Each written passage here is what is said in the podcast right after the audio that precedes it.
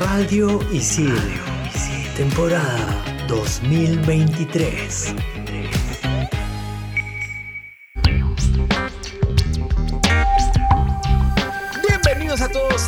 Expansión Geek por Radisil. Yo soy Gustavo, más conocido como Tungling, y en este super programa vamos a empezar hablando de un juegazo del Mighty Doom, así que prepárense para destruir demonios. Y yo soy Kulz, más conocida como Kulz Rex. En el segundo bloque hablaremos de la tercera joya cinematográfica del director Jordan Peele, Nope.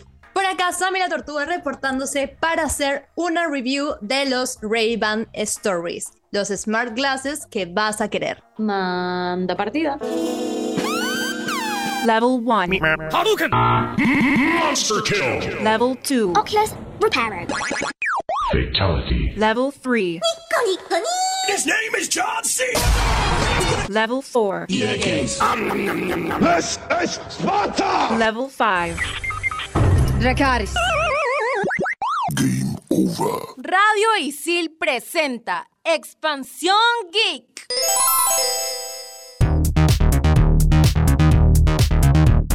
Chicas, empezamos este programón. Vamos a hablar de un videojuego de celular. Hace tiempo que no hablamos de un videojuego de celular. Para ser más exactos, si es que no me equivoco, desde Marvel Snap. Y ya saben cómo terminó la maravilla de Marvel Snap, que hasta ahora lo sigo jugando. Y nada, estoy feliz. ¿Qué tal? Cuéntenme, chicas, ¿cómo están? Y un poquito de experiencia con juegos de celulares rápidamente. Como que mi experiencia me sobra a mí. Ah, mentira. Pero creo que de los tres, quiero ser humilde, pero Uy. tal vez he jugado más jueguitos de celulares porque celular gamer. No, o sea, he jugado los necesarios. Mi favorito es Brawl Star. Pero nada, estoy, estoy hypeada porque por fin, después de mil décadas, siglos, podemos hablar de un juego de celular. Bueno, yo, como todo el mundo sabe, con los juegos, pues no me llevo tan bien, que digamos. Pero, pero, Marvel Snap me sorprendió un montón y me volví muy fanática. De hecho, sí, hasta ahora lo juego. Y este juego, que es Mighty Doom, porque ya es momento de presentarlo, he visto hasta ahora los gameplays y de verdad que me llaman la atención. O sea, los gráficos me parecen súper naturales y se ve muy como cute en la pantallita del celular. Como digo, yo no soy amante de los juegos de celular,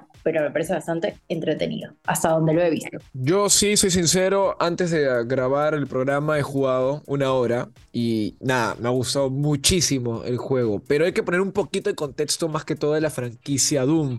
No sé si han visto esos memes de que tienes un reloj o un microondas y dicen, puedo instalarle Doom. No sé si han visto esos memes o no, de repente no, ya. Doom, el juego, el primerito, es, uff, no me acuerdo de qué año es, pero empezó en computadora y es uno de los primeros first person shooters, o sea, los primeros de disparos se podría decir. Fue como que el que rompió el estilo de jugar, fue como que pionero, ¿no? Y todavía como hace no mucho hablamos de, de Diablo, ¿no? De que esos juegos que se ven así, pues, con un ambiente así, no sé, pues, que a la gente pues le gusta y más que la época que todavía decía, ¿cómo vas a jugar? Pues Doom era algo parecido, ¿no? Eras un soldado, bueno, Doom Slayer, que iba prácticamente al infierno a bajarse a todos los demonios que podía. Un juego increíble, que tuvo Doom 3, etcétera, etcétera. Doom 2, Doom 3, un montón de jueguitos. De ahí en el año 2016, si no me equivoco, por Bethesda, que es ahorita también la misma empresa que ha sacado el juego de, celular, porque es el que tiene ahorita los derechos, este, y sacan los juegos. Sacaron el Doom de 2016, que es una maravilla visualmente, en jugabilidad, en todo. O sea, es un juego espectacular que yo lo recomiendo, que en verdad no sé hasta ahora porque no hemos hablado de Doom. Y después salió el Doom Eternal en pleno 2020, si no me equivoco, o 21, pero creo que fue en plena pandemia. Y fue un juego como que la gente lo aprovechó full. Salieron sus DLCs, espectacular. Y ahora con el boom de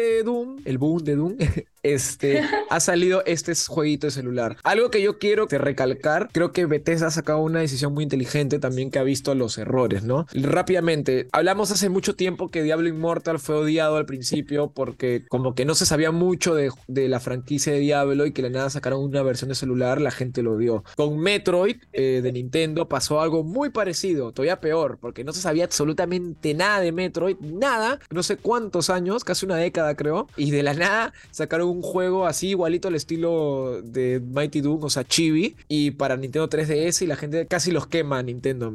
Era como que de la nada me sacan ese juego. Y al año siguiente recién dijeron que iba a salir el Metroid Prime 4, que hasta ahora no sale, y bueno, después a los años salió el Metroid Dread, que también es un juegazo. ¿A qué voy con todo esto? Que creo que es una estrategia interesante primero mandar el juego principal y de ahí intentar o mojarte, se podría decir, estirarte la piscina con estos tipos de jueguitos que de repente son como que algo casual o que de repente quieren intentar algo creativo, ¿no? Ya sea como dije en el Diablo Immortal o en el caso del el Federation Force, ¿no? Que también era buen juego, pero recibió hate todo por ese mismo caso, ¿no? De que no se sabía nada de la franquicia principal.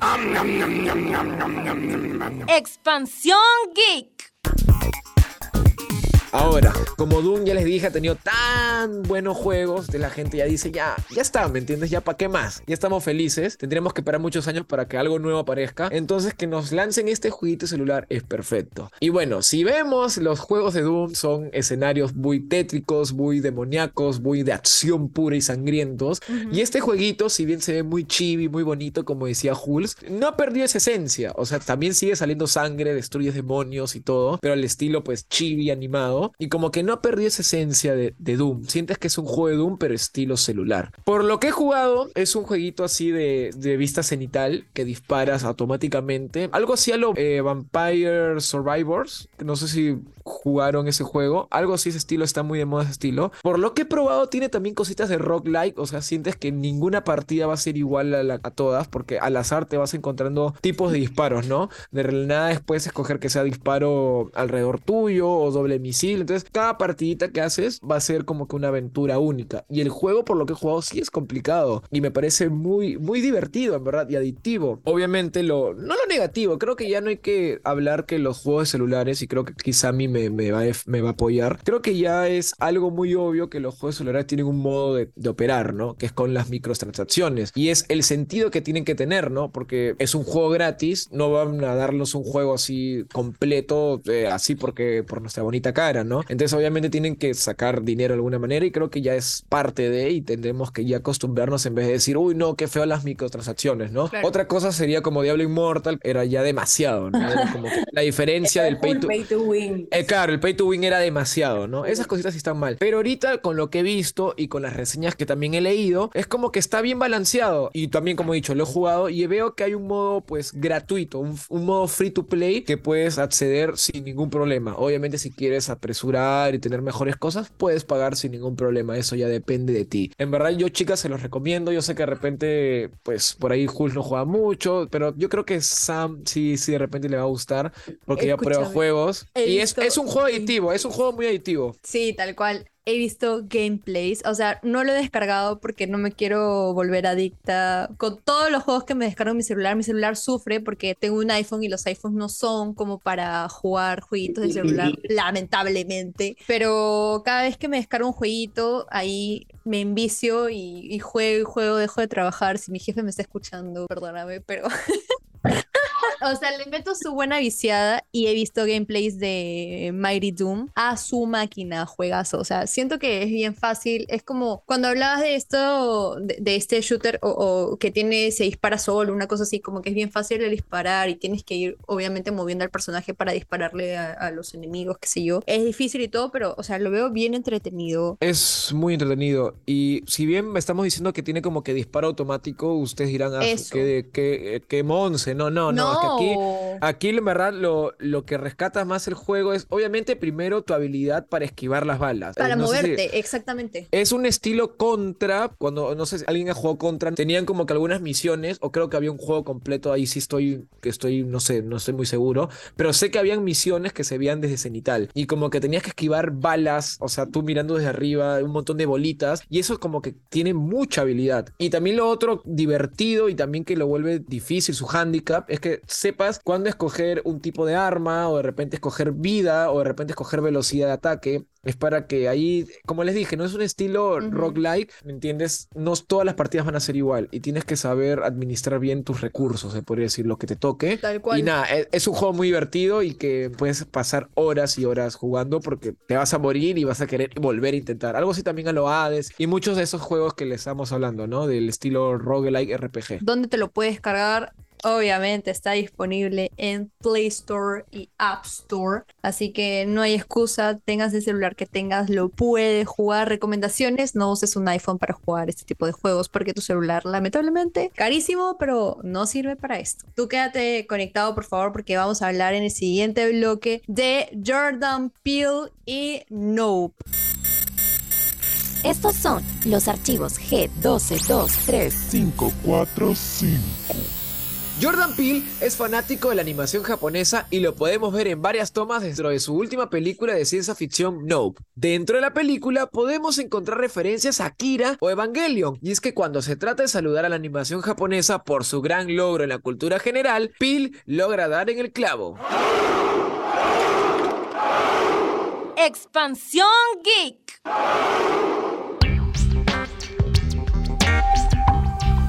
Muchas personas han visto el tráiler o el póster de esta película y han dicho como, ¿qué rayos es esto? Y si no conocen a Jordan Peele es como, se están perdiendo muchas cosas. ¿Ustedes han visto Nope? ¿Han visto un pedacito o saben de qué trata? Muy aparte que es el mismo director de Huye o Get Out, este, no es que están conectadas. Algo así como Babel, 21 gramos y Amores Perros, o sea, no- que, y que Iñárritu, Iñárritu era el director, creo. Entonces era como que sacó su- sus tres películas de, de historias así que cada uno se entrelazaba, ¿no? Me han dicho que Huye, Nope, creo que hay una más. Sí, no sé cómo explicarlo bien, pero va por ese estilo, como digo, ¿no? Así. Respondiendo a la pregunta, ojo, respondiendo a la pregunta, ay, estoy enamorada de esa película. No, o sea, estoy enamorada de Jordan Peele, tengo una obsesión con Jordan Peele, me voy a casar con Jordan Peele y voy a ver cómo poco a poco va teniendo más éxito. O sea, está muy infravalorado personalmente. Eh, hay muchas personas que no han visto Nope o por ahí han visto la publicidad, yo fui una de ellas y dije, no, ¿qué película será eso? Qué rara. O Cuando la vi en el cine o cuando estaba en el cine dije, ah, su, no sé, va a ser una película XD, voy a gastar mi dinero. Digo, espero que salga como que, no sé, en HBO, bueno, está en HBO, pero espero que salga en una de las plataformas de streaming y la veo. Mala mía, o sea, me perdí la gran oportunidad de verla en el cine, no sé por qué no lo hice y la vi después y me gustó, me encantó, tienen que verla, la recomiendo, persona a la que veo, persona a la que recomiendo. Y recomiendo las otras producciones de Jordan Peele.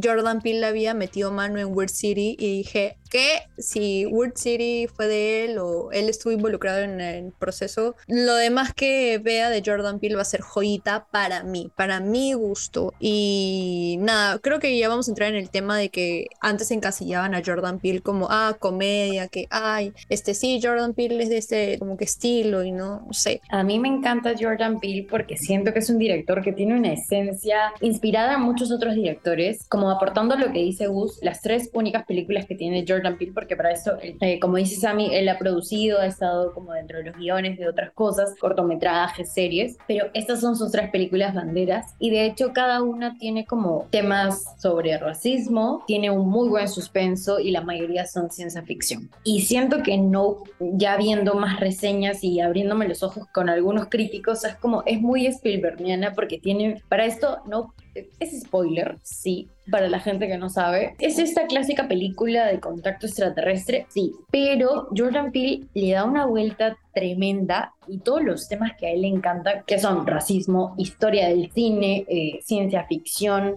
y todo, está dentro y hace tan bien las cosas que, o sea, desde el minuto uno tú te quedas como, wow, o sea, esto realmente lo debí ver en el cine, como dijo Sammy. Desde la primera parte, que es como toda una secuencia de un monito siendo agresivo, que Es creo que que... esa parte me encantó. Para eso yo vi No por recomendación enteramente de Hulz. Era como Hulz ahí detrás. No, mírate No, mírate No, mírate No. Y yo, ya, ok, la voy a ver, la voy a ver, la voy a ver, la voy a ver. La estaba pateando hasta que llegó la oportunidad. Pagué mi HBO, vi No y me acuerdo clarito, primeros 30 segundos y le escribo a Hulz y le digo, escúchame, acabo de ver los 30 primeros segundos y ya me enamoré de la película. O sea, digo, esta es una película que me va a explotar la cabeza porque no entendía lo que pasaba y al mismo tiempo era como, quiero saber más y era como medio random, pero me un poco perturbaba que de la nada en, en esta escena de, tele, de, de set de televisión aparezca un,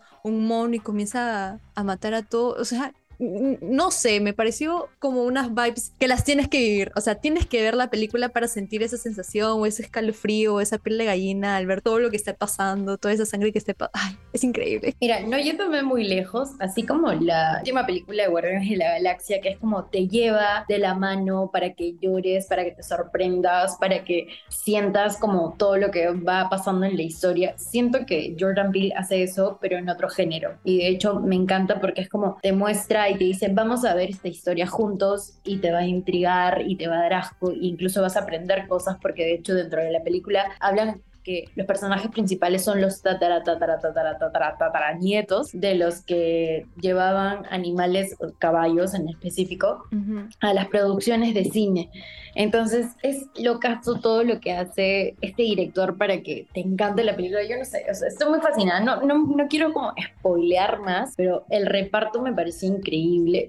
Estoy un poco harta de que Jordan Peele haga a los personajes de Daniel Kaluuya tan sobrios. Es la segunda película que hace con Daniel Kaluuya, que es el personaje de Get Out. Es una película que realmente debería estar en tu lista de películas de ciencia ficción que tienes que ver sí o sí en tu vida. Eh, nos preparamos para el siguiente bloque, que ahora tenemos que hablar del gadget. Sammy, ¿estás preparada? Ay, nací lista. Muy bien, perfecto. Un gadget que nadie va a querer comprar porque es muy caro. No, mentira. Eso ya Vamos a- fue en spoilers. Vamos a ver, vamos a ver. Recuerden que estamos en Expansión Geek por Radio Isil. Oh yeah. Expansión Geek. Bueno, gente, último bloque, ya saben lo que se viene. Hablaremos de el Raven o los Raven Stories, los smart glasses que realmente no sé si vas a querer después de esta recomendación, pero yo sí los quiero y si yo los quiero, todo el mundo los quiere. A ver, si ya en sí los ray son caros, que sea versión, este, no sé, tecnológica ya, ala, ya un riñón, ¿no? ¿Cuántos riñones? ¿Uno? ¿Los dos o uno? Yo, yo siento que el precio está alto. O sea, ya, en una, arrancamos con el precio. 329 euros, o sea, y los venden desde 1500 soles. A mí me emociona muchísimo esto porque ¿quién no ha visto manual de supervivencia escolar de Net a Cookie con sus lentes super smart, donde podía ver sus exámenes? Y, y bueno, y tenía una impresora también. Yo te iba a decir Ah, eso, yo quiero la impresora, en verdad. Y la misma Ajá, yo igualito, igualito. A mí me parece un súper avance de tecnología el hecho de que ya haya este tipo de, de lentes que para mí se me hacía locazo verlos en una serie cuando era más niña. O sea, eso me parece increíble, más allá del precio y todo. Pero Les cuento desde ya que las Raven Stories no tienen una impresora, no incluyen las funciones que tenía Cookie en Manual de Supervivencia Escolar de NET, pero es un 3 en 1. Bueno, son lentes, te protege el sol, ahí va una función. La segunda función es que puedes escuchar música o es como un altavoz, que puedas escuchar llamadas, lo que sea. Y la tercera opción y lo que ha dado de hablar es su función de tomar fotos o grabar videos con estos lentes. O sea, la otra vez estábamos hablando de las GoPro. Imagínense tener esa función de GoPro y que todo bacán, todo chévere, que lo tienes ahí en la cabeza o lo tienes como una forma portátil para llevarlo donde quieras y usarlo como quieras. Imagínense tenerlo en los ojos, o sea, en los lentes y, y grabar, tomar fotos como si estuvieses viendo las cosas. Eso me parece muy, muy cool. De ahí la función de protegerte en el sol, te puedes comprar tus lentes de 10 soles, yo tengo lentes de 10 soles y ya te cubre los ojos. Esos lentes de sol creo que son Rayfalls, ¿no? Los Rayfalls. Son Claro. de 10 de 10 lucas. Sí, sí, sí. Son igualitos, pero ah, ahí después te va a dar algo en los ojos en unos años. Literalmente. A, a mí me da risa que dijiste entre las características de los Ray-Ban es que te curen del sol, ¿no? yo, yo sé que obviamente es un poco obvio, pero no sé, me da un poquito de risa. Es que Ese- algunos pueden pensar, no sé, que son inteligentes y, y que no te No, no. no sé. No, yo sé, yo sé, lo digo un poco en broma. Lo que sí iba a rescatar era que este me parece chévere que te grabe todo lo que, lo que ves, ¿no? A lo, a lo uno GoPro, pues no, igualito, buen ejemplo. Sería muy parecido a una GoPro, pero obviamente, pues de la, la, la versión de que tú ves, ¿no? O sea, obviamente la GoPro la puedes poner de repente, no sé, pues de repente en la En punta de- de, tu skate, algo así, digamos, ¿no? Como un ejemplo. Pero aquí sería como que tú lo que estás viendo, ¿no? Puede ser también este un poco perturbador, ¿no? Porque ¿qué, qué estarás viendo por ahí, ¿no? ¿Qué, qué ves? ¿Qué qué no ves? ¿Qué ves y qué no ves? Ajá. No sé si se acuerdan, pero hay un capítulo de Black Mirror en el que hay gente que usa lentes de contacto que le graba las cosas que hacen durante el día. Estamos llegando poco a poco a ese tipo de tecnología. Black Mirror se está haciendo como una realidad también. Pero... El próximo ¿no? Expansión Geek recomendando los lentes de contacto lentes que de te contacto. graban y te toman fotos a lo que quieras. Si supuestamente Google nos escucha, imagínense si con esos lentes que todos los tuvieran aquí en 10 años y ya pues aprovechan ahí por lo sutil. Es un rumor, ¿no? Que nos escucha Google, ¿no? Entonces imagínense que por ahí la agarren también, que y vean todo lo que hacemos sin que nos demos cuenta. Que es ¿Te así. imaginas? Como Que sea sin nuestro de- permiso. Sí, o sea, le sumamos la inteligencia qué miedo. artificial de la que hemos estado hablando y eso se vuelve Robocop. Cada vez que pienso como en, en cosas que estamos recomendando, mi cabeza me lleva a referencias de Nickelodeon de los 2000 en las que, no sé si se acuerdan, pero en iCarly utilizaban un pie con una, un lente gigante que era una cámara espía. Ahorita se me acaba de venir esa cabeza. Pero bueno, bueno, me- me voy totalmente del tema. Oye, pero las cosas que veíamos de chicos ahora se están volviendo realidad. O sea, no como lo veíamos de chicos, pero de cierta forma sí.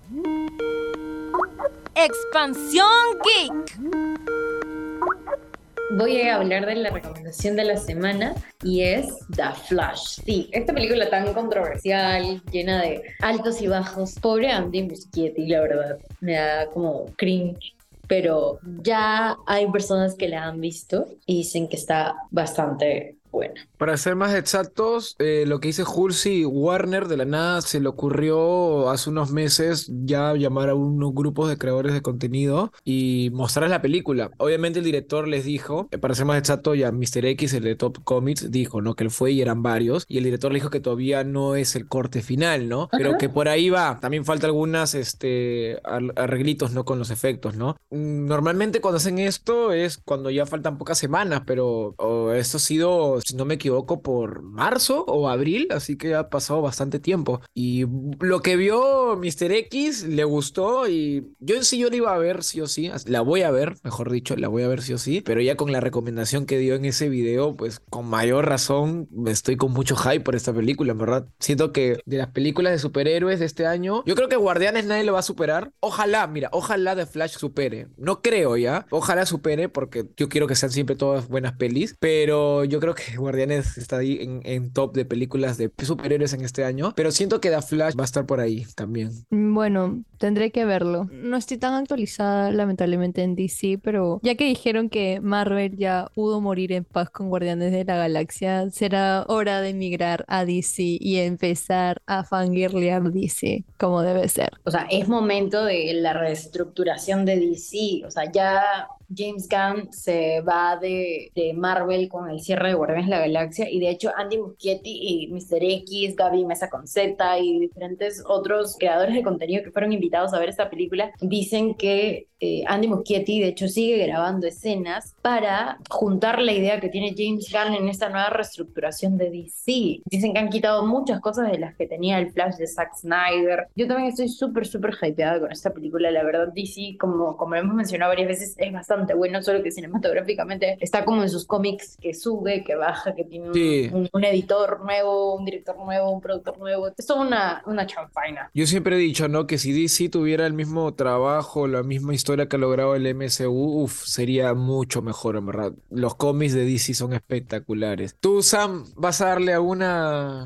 oportunidad a Flash o que funen a Ezra Miller? ¿Cómo es?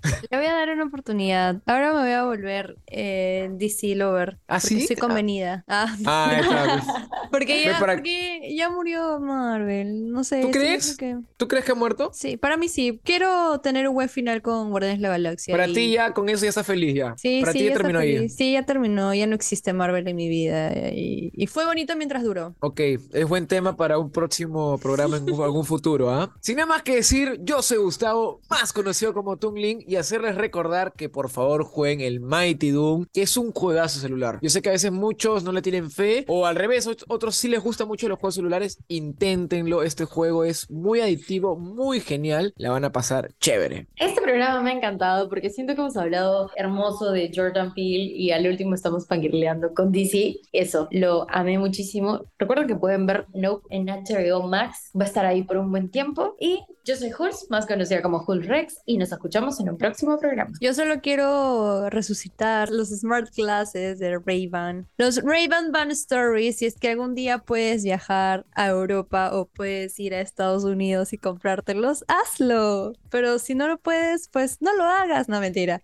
Yo lo voy a comprar en algún momento de mi vida, me los van a regalar, no lo sé, pero me parece curioso y me parece entretenido tener unos lentes así, un poco caros, pero el que puede, puede y el que no, que escuche Expansión Geek por Radio. Y nos escuchamos en un siguiente programa. Adiós. Chau, chau.